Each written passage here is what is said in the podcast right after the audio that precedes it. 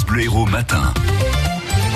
Roman Porcon, sommaire de ce journal, 100 ans après la fin de la Grande Guerre, un avis de recherche est lancé. Une association d'historiens roumains veut retrouver les descendants d'un soldat français. Il se trouve peut-être à Montpellier. Vous la connaissez tous, Martine à la plage, au cirque ou encore à la montagne. Pour la première fois, la célèbre petite fille est vendue aux enchères. Mais pour commencer, retour sur l'une des propositions d'Emmanuel Macron, la création de maisons de service au public. Et le président veut en installer euh, dans chaque canton, sauf que euh, l'idée existe déjà. Dans l'Hérault, il en existe 18 à Saint-Gervais. Lodève, Sérignan ou encore Saint-Martin de Londres, mais aussi dans les quartiers de Montpellier, à Alco et Croix d'Argent. Une sorte de guichet unique où vous posez euh, vos questions concernant l'emploi, la santé, le logement ou encore euh, les impôts. Une structure associative qui rencontre d'ailleurs euh, de plus en plus de succès. Marion Bariaki, il y a même de l'attente de l'attente pour les rendez-vous. Là, il y a 15 jours d'attente. Hein. Mais tout le monde peut pousser la porte pour un renseignement. Fabrice Ritt, le responsable. On peut faire toutes sortes de démarches administratives, mais en partenariat avec euh, le Pôle emploi. Donc, nos agents ont eu euh, une formation avec la CARSAT, toutes les questions de retraite, tout ce qui est impôt de plus en plus. On essaie déjà de centraliser beaucoup de choses ici sur le site, et sinon, on oriente. Dans son bureau, derrière son ordinateur, Antonia est médiatrice depuis trois ans. On accompagne des personnes qui sont euh, fragiles. C'est dû beaucoup euh, je pense aux enclavements des quartiers, peut-être euh, aux services sociaux qui sont débordés. Avec la dématérialisation, la fermeture des guichets, les usagers ont besoin d'humains et la maison des services au public est là pour ça. Les gens, ils, se sentent assez seuls et, dépourvus. Il y a aussi ce lien qui est important. Un peu plus loin, deux rangées d'ordinateurs. C'est votre fief Bruno organise des ateliers pour mieux apprendre à se servir d'un ordinateur, de sa boîte mail et des sites institutionnels. connexion sur le site de Pôle emploi, actualisation. L'actualisation, la création de CV, c'est assez compliqué. Je les incite à ne jamais lâcher l'affaire et de se bagarrer jusqu'à ce que ça marche. Après six mois d'ouverture, plus de 600 personnes ont pris rendez-vous dans cette maison des services au public. C'est au bout de deux rendez-vous en moyenne qu'ils sont entièrement autonomes. Un reportage de Marion Barjaki pour France Bleu Héros. Des mesures annoncées par Emmanuel Macron, donc, qui n'ont pas convaincu les Gilets jaunes. Ils sont prêts à manifester une deuxième fois encore. 24e samedi de mobilisation. Rendez-vous à 14h, place de la Comédie à Montpellier. La présidente de la région, elle se pourvoit en cassation après sa condamnation pour euh, discrimination à l'encontre du maire Rassemblement national de Beaucaire, Julien Sanchez. Ce dernier accuse Carole Delga de ne pas avoir signé en 2016 le contrat de ville qui envisage notamment la construction d'un lycée à Beaucaire, une discrimination fondée sur des opinions politiques pour le maire de la ville. Mais pour Carole Delga, Beaucaire n'est pas victime de discrimination. Elle affirme qu'elle combattra les idées d'extrême droite. Est-ce que vous connaissez le soldat Paul-Édouard Berger? Un avis de recherche est en tout cas lancé dans le secteur de Montpellier, de Perpignan et de Bordeaux, 100 ans après la fin de la Grande Guerre.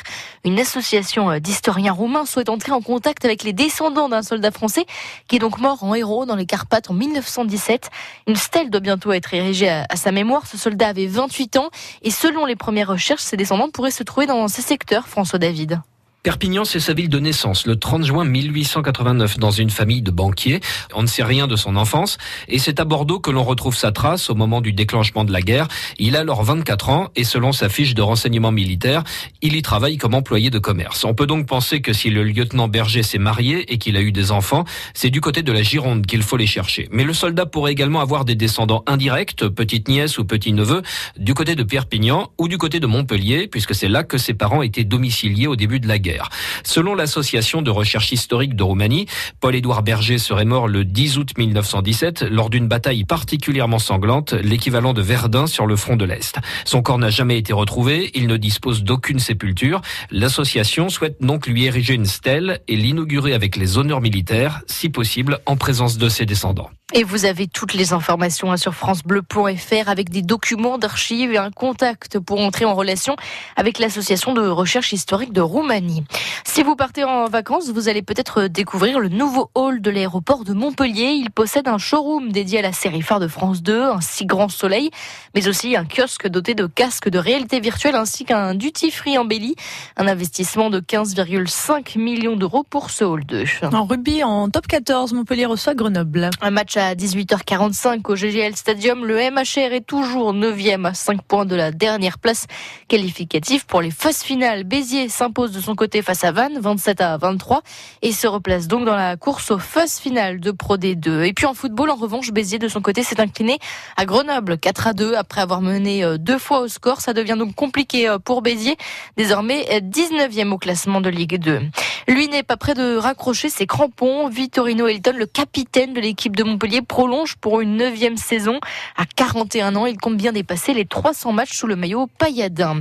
Et puis les volleyeuses bitéroises jouent ce soir à 20h à Nantes leur quart de finale retour des playoffs. Une victoire qualifierait Béziers pour les demi. Rappelons que les Angèles sont championnes de France en titre.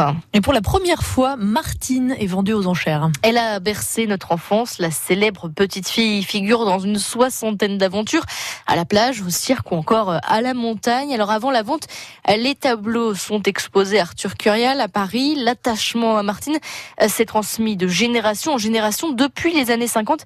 C'est à dire à quel point cette vente est attendue, Emeline Vin. C'est le clou de la vente spéciale bande dessinée. 27 originaux de Marcel Marlier, peints dans les années 50-60. Martine sur un manège, Martine à la plage, Martine au ski. L'expert BD de la maison Arcurial, c'est Éric Leroy. Ses sourires, ses, visages vivants, euh, patapouf le chien, ça représente euh, beaucoup d'aventures finalement, parce que c'est 110 millions de livres vendus, d'albums, et ça parle à plein de générations. Pour l'expert, toutes les petites filles ont eu en elles quelque chose de Martine. Devant les gouaches colorées, Sylvie a les yeux qui Ma voisine avait euh, sur ses étagères énormément de livres de Martine, donc j'étais fan. Moi qui n'en avais pas, surtout j'en j'enviais toujours. J'en ai acheté à ma fille. Pour cette autre retraitée, Martine, c'est tout un symbole. Ce sont les Martines de ma naissance, parce que en plus je m'appelle Martine. J'en retrouve de certains exemplaires que j'ai connus, comme celui-là, au bord euh, d'un lac sur la glace. Elle est très jolie. Et après, je crois que ça m'a donné envie de faire du patin glace. Estimation de cette gouache de Martine à la montagne, 4 à 6 000 euros. Claire, elle, était adolescente quand les premiers albums sont sortis. Je connaissais pas. Je découvre. Ça rappelle des souvenirs. Rien que les costumes comme ça. Moi, j'étais habillée comme ça. Et cette fan de BD sait déjà ce qu'elle empruntera la prochaine fois qu'elle ira à la bibliothèque. Un reportage d'Emeline Vin pour France Bleu Héros.